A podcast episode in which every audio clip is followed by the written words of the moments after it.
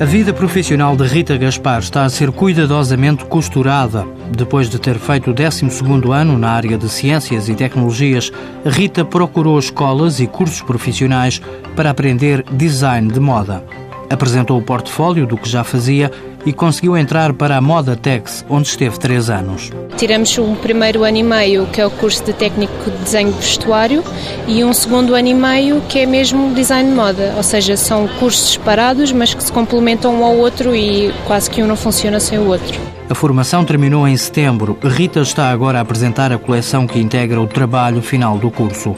Aos 21 anos, a nova designer de moda sente que tem conhecimentos para ser autónoma. Nós no nosso curso aprendemos desde fazer a parte do desenho, a parte da modelagem, a parte da costura, escolher tecidos, apropriar as matérias-primas consoante aquilo que queremos.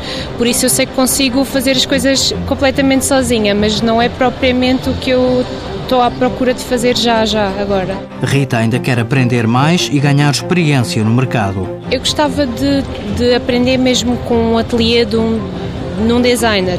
Ou seja, gostava de aprender mais aquela parte do ateliê, mais criativa, gostava de explorar mais a minha faceta criativa.